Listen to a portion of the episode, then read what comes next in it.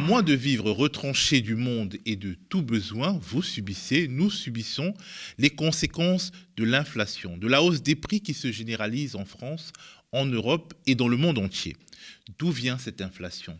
Du Covid, de la guerre en Ukraine, d'autres facteurs qui sont plus politiques? Quel rôle les banques centrales? La BCE par exemple, la Banque centrale européenne et la Fed, la Banque centrale américaine, ont-elles joué dans cet enchaînement dangereux? L'hégémonie du dollar est-elle en danger? Le site indépendant Le Vent se lève a consacré plusieurs articles à ce sujet, à ces sujets qui ont l'air ardus, mais qui en réalité ne le sont pas tellement, mais qui sont surtout déterminants. Je suis sur ce plateau avec William Bouchardon, responsable de la rubrique économie au Vent se lève, justement. Bonjour William. Bonjour. Alors, comment expliquer l'épidémie mondiale de hausse de prix et globalement le phénomène inflationniste mondial? Qui est en cours euh, actuellement alors il y a plusieurs raisons à ça. Il y a d'abord euh, la reprise des économies euh, suite à l'épidémie. Euh, les différentes grandes puissances ont toutes mis en place des plans de relance assez importants qui se comptent en centaines voire en milliers de, milliards de dollars, ce qui a accru la demande pour toutes sortes de matières premières, par exemple le bois, les métaux, ce genre de choses. On a aussi des problèmes logistiques assez importants. On se souvient que par exemple le canal de Suez avait été bloqué pendant une semaine, mais ça a eu des conséquences à plus long terme. là en ce moment on a une pénurie de containers au niveau mondial. Et puis, euh, il y a par exemple le port de Shanghai, quand même le premier port mondial, qui est quasi bloqué parce qu'il y a un confinement extrêmement strict euh, dans cette partie-là de la Chine. Euh, parmi euh, les autres explications, on a aussi bah, la guerre en Ukraine, forcément, qui euh, a renchéri le coût des hydrocarbures notamment, mais aussi des matières premières agricoles, que ce soit notamment le blé, les huiles, style huile de tournesol, ce genre de choses. et puis, il y a parfois aussi même simplement la, production qui n'arrive pas à suivre la demande. C'est vrai dans le cas, par exemple, des microprocesseurs, puisque, par exemple, on a de plus en plus, que ce soit dans les voitures, mais aussi dans tous les, appareils électroniques dont on dont on a accru le, euh, la consommation avec euh, le Covid pour des raisons qu'on comprend tous, et donc la, la production n'arrive pas à suivre. Donc on a toutes ces raisons-là qui se cumulent et qui font qu'il y a euh, de plus en plus d'inflation. On est à des niveaux qui n'étaient pas atteints depuis 30 ou 40 ans en Europe ou aux États-Unis, en Grande-Bretagne. Voilà, donc c'est assez inattendu et beaucoup de banques centrales nous disaient que ça allait être temporaire. Là, il semble que ça va plutôt durer quand même. Est-ce que l'inflation, elle est mondiale, comme on on a l'impression? Est-ce qu'il y a des endroits qui sont plus touchés par l'inflation que d'autres? Alors, euh, l'inflation est euh, de manière générale, oui, euh, mondiale, mais c'est vrai que c'est notamment pour les pays occidentaux en ce moment que ça se, voit beaucoup et auxquels on n'était pas très habitué parce qu'il y a des pays pour lesquels ils sont un peu plus habitués à connaître une inflation assez forte. Et puis après, ça dépend aussi de qu'est-ce qu'on consomme. Par exemple, pour certains pays, des pays du Sud, je pense par exemple à la Tunisie, le Liban, le Yémen, l'Égypte, la, la, question par exemple des prix du blé, et parce qu'ils en sont très dépendants des importations, notamment euh, Russie-Ukraine, euh, va être euh, déterminante. Donc voilà, on a un problème qui est quand même assez généralisé. Alors, jusqu'où elle ira? Est-ce qu'elle elle peut nous précipiter dans une crise comme celle de 1929 ou de 2008 Jusqu'où ça va aller? Pourquoi c'est aussi grave que ça finalement? Est-ce qu'on peut avoir des exemples qui nous montrent pourquoi c'est grave? Et essayer de voir jusqu'où on peut aller euh, dans cette spirale inflationniste alors jusqu'où on va aller, très honnêtement, je ne sais pas. Ça va dépendre aussi de la réponse que vont apporter les gouvernements et aussi euh, les banques centrales. Enfin, j'imagine qu'on va en parler. Euh, après, je pense qu'il faut rappeler quelque chose d'important, c'est qu'une inflation, lorsqu'elle est à un niveau correct et lorsque les salaires, les rémunérations suivent, globalement ne pose pas de problème. C'est même plutôt sain pour l'économie parce que ça permet en gros que la valeur des dettes que vous avez accumulées finalement se déprécie en valeur réelle, c'est-à-dire que voilà, vous, comme vous avez euh, la monnaie perd sa valeur, euh, vos dettes euh, diminuent, ce qui serait plutôt bon pour l'économie, sachant qu'on a aujourd'hui des niveaux de dette, que ce soit publics ou privés, qui sont très très élevés. Par contre, si ça s'emballe, et bon, pour l'instant, c'est peut-être le, ce vers quoi on va, là, ça peut devenir beaucoup plus dangereux parce qu'effectivement, ça signifie un appauvrissement. Et le, problème qu'on a aujourd'hui, c'est que les salaires, par exemple, ne suivent pas la, la, hausse de l'inflation. On a une petite revalorisation du SMIC en France, on a quelques de salaire. Alors, la revalorisation du SMIC en France, elle n'absorbe pas l'inflation, on, est, d'accord. Donc, en réalité, aujourd'hui, euh, un euro euh, que j'ai dans ma poche, il vaut moins que, euh, disons, il y a un an. Oui, totalement. Et donc, euh, ça veut dire que les gens qui euh, travaillent dans des domaines euh, qui ne sont pas régis par le SMIC aussi, ils sont des gros perdants. Par exemple, imaginons un auto-entrepreneur, etc., qui n'a pas le pouvoir, à moins d'augmenter ses prix, et qui ne peut, le peut peut-être pas quand il y a beaucoup de concurrence. En fait, lui, il s'appauvrit inexorablement. Oui, totalement. Encore plus que les salariés. Oui, euh, et puis c'est vrai que euh, bah, si on prend le cas des auto-entrepreneurs, euh, ça dépend. Certains sont des vrais auto-entrepreneurs, éventuellement ils peuvent monter leur prix. Si vous êtes un, un salarié, ubérisés. Voilà, si vous êtes un, faux auto-entrepreneur, c'est-à-dire en fait un, salarié concrètement, mais sans le régime de salaire, bah, c'est pas vous qui fixez les prix, ça va être la plateforme, par exemple Uber, Deliveroo, etc. Et oui, là vous vous faites complètement avoir. Et de manière générale, on, risque un appauvrissement. Ouais. Alors, si on, euh, on, faisait comparaître les banques centrales à la barre euh, pour, euh, dans notre recherche de coupables de, cette spirale inflationniste, est-ce qu'elles plaideraient coupables? Est-ce qu'elles peuvent plaider innocentes? Innocent alors, est-ce qu'elles peuvent plaider coupables? Ça, je ne sais pas, mais en tout cas, elles ne sont pas innocentes là-dedans. Euh, ce que je vous disais à l'instant sur euh, les raisons euh, de l'inflation, effectivement, c'est pas directement du ressort des banques centrales, c'est plutôt des phénomènes dans l'économie réelle, sur la consommation et sur la production et sur les chaînes logistiques. Par contre, historiquement, ce qu'on peut faire pour baisser l'inflation, c'est remonter les taux d'intérêt directeurs, c'est-à-dire que les banques, lorsqu'elles vont rendre l'argent plus cher, en gros. C'est-à-dire que lorsque les banques veulent emprunter auprès de la banque centrale, ça va leur coûter plus cher. Et ce qui en va, ensuite se répercuter sur les prêts qu'elles vont faire aux entreprises ou aux ménages. Et donc ça, ça ralentit en fait la, spirale inflationniste. Or, pour l'instant, les taux des banques centrales remontent très peu, voire pas du tout pour la BCE. Pour l'instant, la BCE n'a rien fait. Euh, la Fed aux États-Unis l'a un petit peu remonté, la Bank of England euh, aussi, euh, mais on reste sur des taux qui sont encore à moins de 1%. et donc, c'est vrai que de ce point de vue-là, les banques centrales ont aussi une part de responsabilité. Après, il y a des raisons qui expliquent pourquoi elles, elles bougent très très peu. Euh, on pourrait y revenir. En fait, c'est surtout que les banques centrales euh, aujourd'hui euh, remplissent pas vraiment leur rôle politique qui serait de. Normalement, le rôle d'une banque centrale, c'est d'assurer le bon fonctionnement de l'économie avec une inflation maîtrisée, un chômage maîtrisé, un peu de croissance, etc. Mais de plus en plus, on voit que les banques centrales servent avant tout, les, intérêts des marchés financiers. C'est-à-dire que depuis la crise de 2008, on a fait de la relance uniquement quasiment par la politique monétaire. On a abaissé donc ces taux pour que euh, l'argent coûte moins cher et que euh, les entreprises puissent investir, etc. Mais comme il n'y a pas eu de relance budgétaire, ou très très peu, en particulier dans la zone euro, euh, eh ben la, consommation réelle, le PIB a stagné. donc, ce qui était plus intéressant pour les institutions financières, c'était d'utiliser cet argent très peu cher, voire quasiment à taux négatif, pour investir dans la sphère financière et spéculer. Donc, on a vu, par exemple, depuis une dizaine d'années, qu'en gros, l'économie réelle stagnait et que, par contre, les, capitalisations en bourse ont explosé. Et aujourd'hui, on arrive à un point de rupture, en fait, c'est que euh, les les capitalisations sont très élevées euh, en bourse et si les taux euh, d'intérêt directeur des banques centrales remontent, ça va se casser la gueule. et donc les banques centrales souhaitent éviter cette crise financière, s'explique leur, leur attentisme. On va retourner calmement pour éviter les, termes techniques. Aujourd'hui, les banques centrales créent de la monnaie, ils font du papier qu'ils appellent de l'argent et en fait ça permet ça profite à qui? C'est-à-dire euh, au travail, au capital, à quel type de capitaliste cette euh, manière de créer de l'argent euh, tout le temps, à qui ça profite? Parce que finalement, il y a plus d'argent qui est produit, mais le travailleur ordinaire, il ne touche pas un centime de plus. Donc à qui ça profite? Bah, vous avez presque fait la réponse dans la question, en fait. Euh, ça, profite surtout à la sphère financière, puisque euh, on a bien vu que si vous regardez les bilans des banques centrales, euh, c'est-à-dire tous les actifs qu'elles ont cumulés, ou si vous regardez aussi la masse monétaire, qui de toute façon est liée, parce qu'il faut pour cela imprimer des billets, enfin, de, manière, c'est de la monnaie scripturale, hein, qui ne soit pas directement sous la forme de, billets ou de pièces.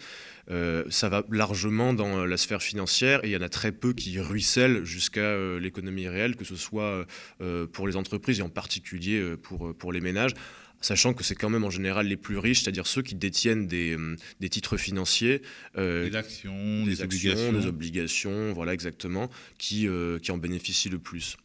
Ok, donc euh, euh, il y a une catégorie des citoyens qui profitent de cette politique, de ces politiques de la BCE et notamment de la Fed, et une autre qui l'a, qui l'a subie.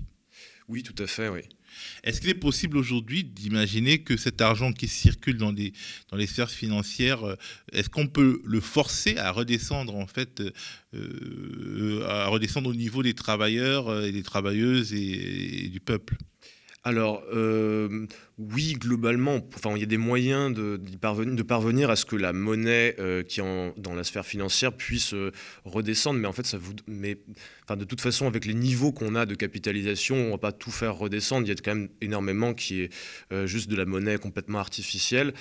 après, ce qui peut être fait, c'est simplement que, par exemple, les banques centrales remplissent leur rôle historique qu'on ce qu'on appelait le, circuit du trésor, euh, en finançant euh, les États, et que les États, justement, euh, investissent via des politiques budgétaires pour lancer des politiques de grands travaux, pour augmenter les salaires, notamment des fonctionnaires, mais aussi indirectement d'autres salaires.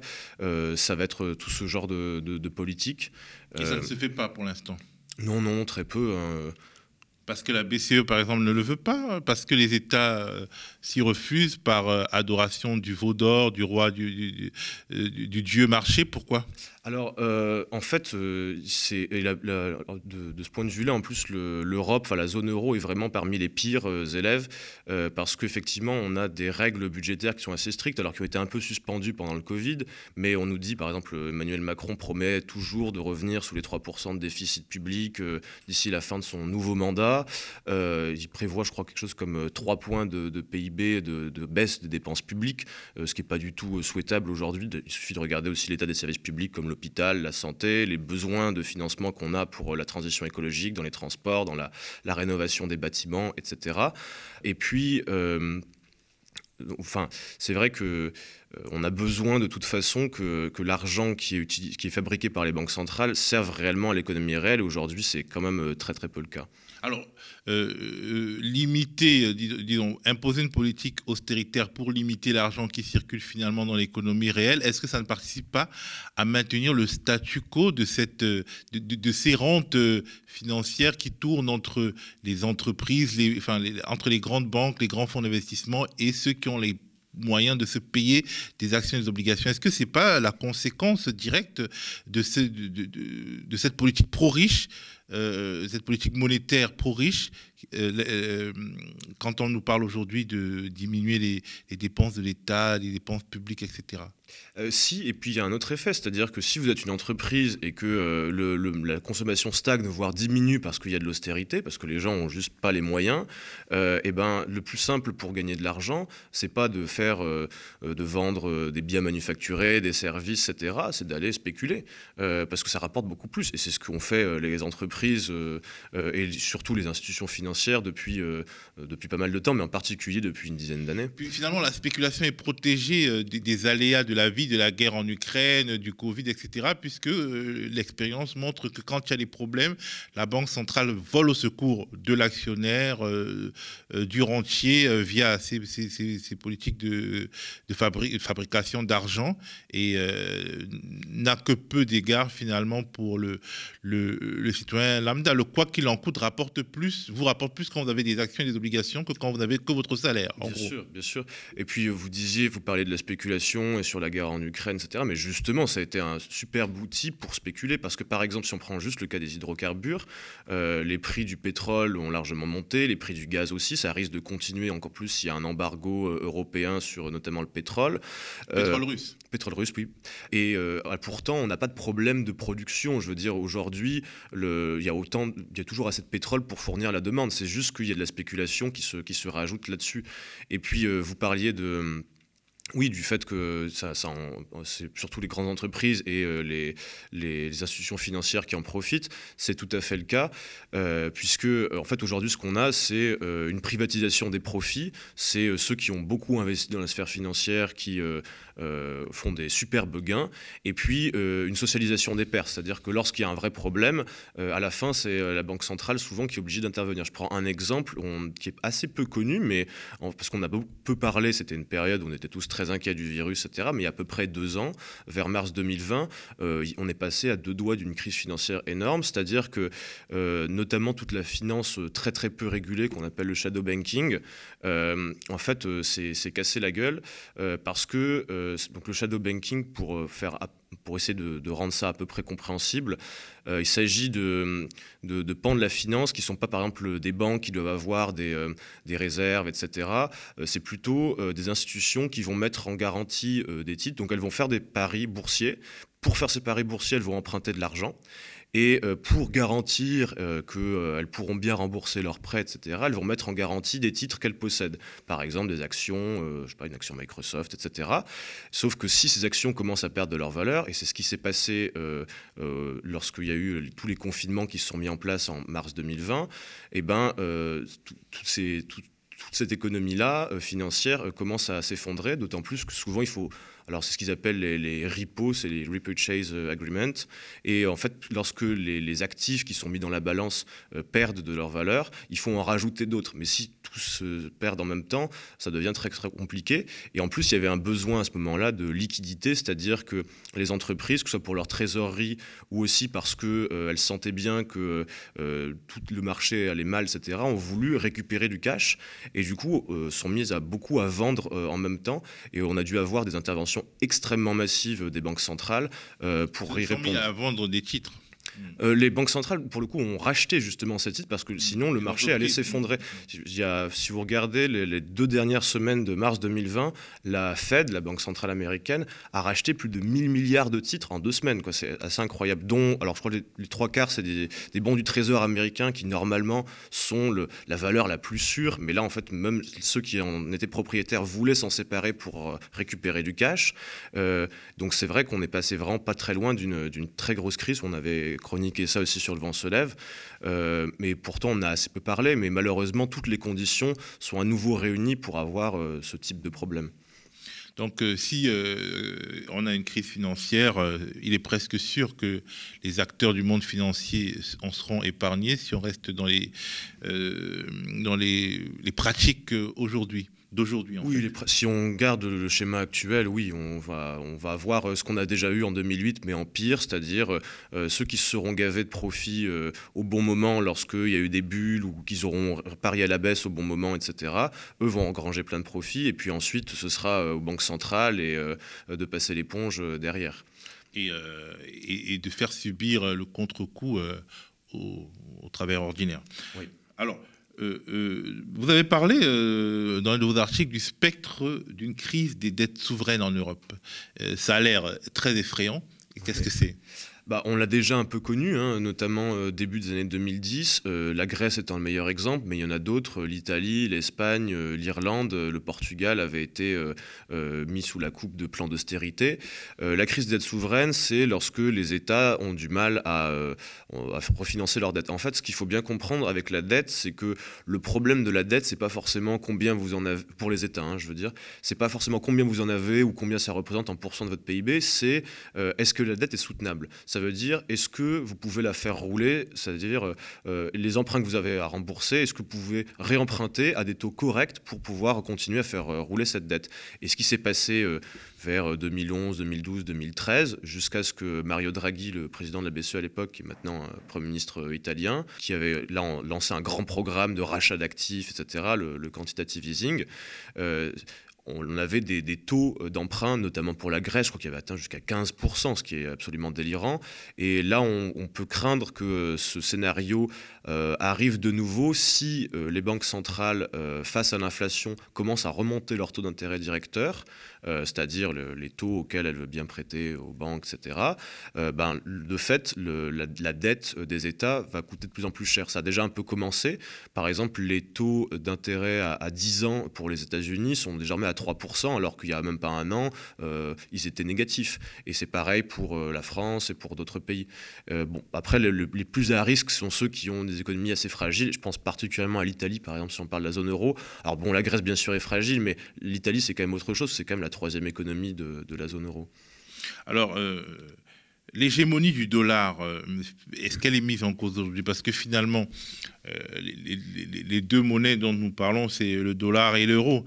Euh, si l'inflation continue, est-ce qu'on peut imaginer une sorte de de perte d'hégémonie du dollar. On voit que avec la guerre en Ukraine, déjà Vladimir Poutine a obligé les Européens à le payer en rouble. Bon, manifestement, finalement, ça ne marchera pas. Ils, vont refuser, mais ils avaient commencé déjà à le faire, ce qui a permis à la monnaie russe de remonter alors qu'elle était vraiment violemment attaquée. Est-ce que c'est la revanche des matières premières, enfin de l'économie réelle sur les, monnaies, est-ce que le dollar a du souci à se faire? Alors il y a beaucoup de questions en même temps. Euh, euh, sur la parenthèse sur le rouble, euh, c'est vrai que le rouble avait beaucoup baissé au début de la guerre en Ukraine, mais moins que par exemple qu'au moment de l'invasion de, la Crimée.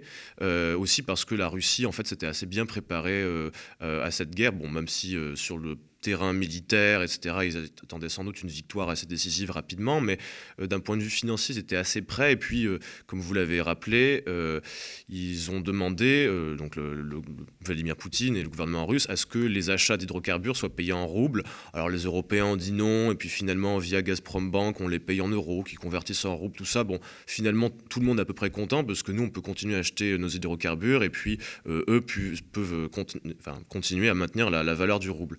Par contre, sur l'hégémonie du dollar, c'est un peu plus compliqué comme question. Euh, on a des enfin, les inquiétudes commencent un peu à monter, mais si ça se fait, ça sera quand même, euh, ça prendra du temps. On a des institutions assez sérieuses, dont Goldman Sachs ou le FMI, qui s'inquiètent d'une fin progressive de l'hégémonie du dollar.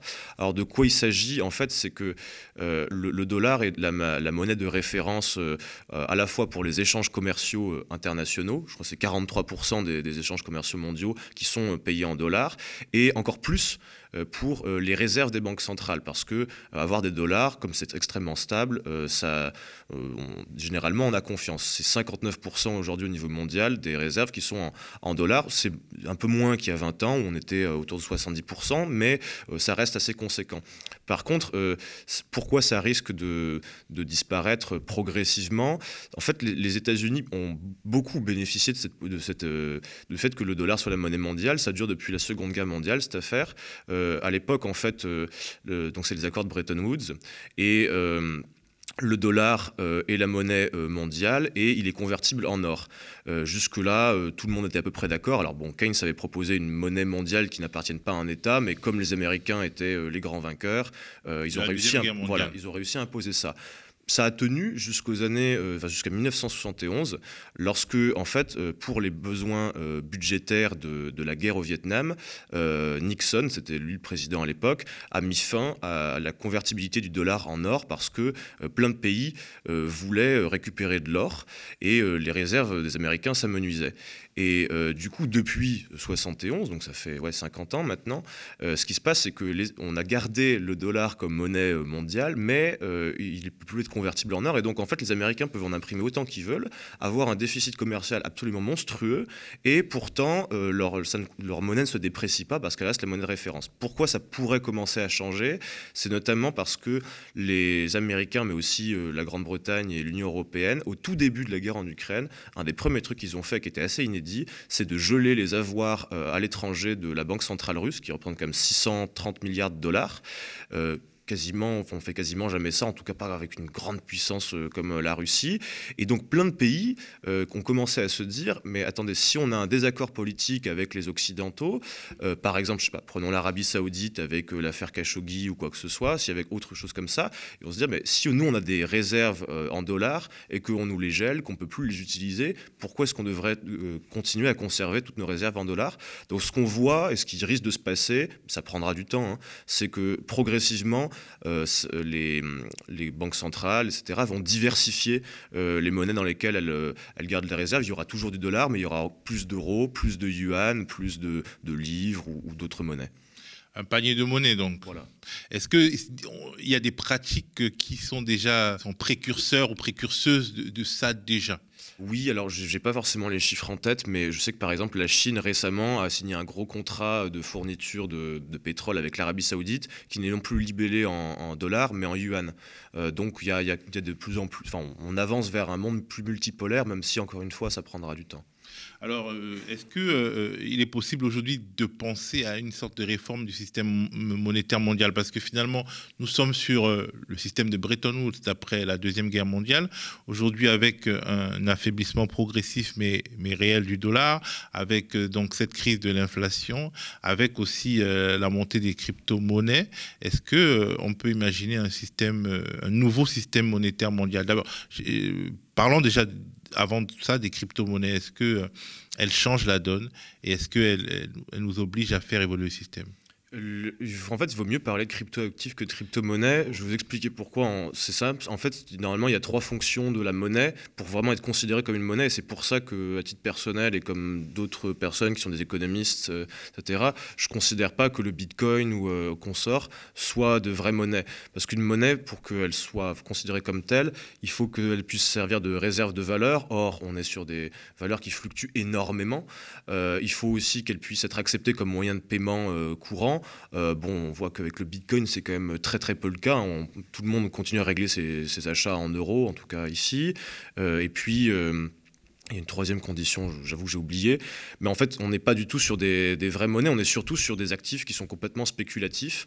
Euh, alors euh, bon, certains se font beaucoup d'argent avec, hein, euh, que ce soit bon des particuliers parfois, mais surtout en fait des, les très gros détenteurs de crypto-monnaies. On peut penser à Elon Musk qui manipule un peu les cours parce que ces acteurs-là en possèdent tellement que lorsqu'ils vendent ou qu'ils achètent, ils dictent un peu le, rythme des marchés. donc personnellement, je ne crois pas du tout que, que les crypto-monnaies répondent euh, aux, problèmes qu'on a, aussi pour une autre raison, euh, notamment parce que euh, le ce qui concerne le Bitcoin, il y a une quantité limitée de, Bitcoin, alors que pour les monnaies normales, on va dire comme l'euro, le dollar, etc., on peut en imprimer au fur et à mesure de, dont on a besoin. Alors parfois il y a des excès comme on voit dernièrement, mais c'est aussi une limite de, ces monnaies-là, pas de ces non-monnaies. On va dire. que va devenir notre système monétaire mondial? Comment le réformer?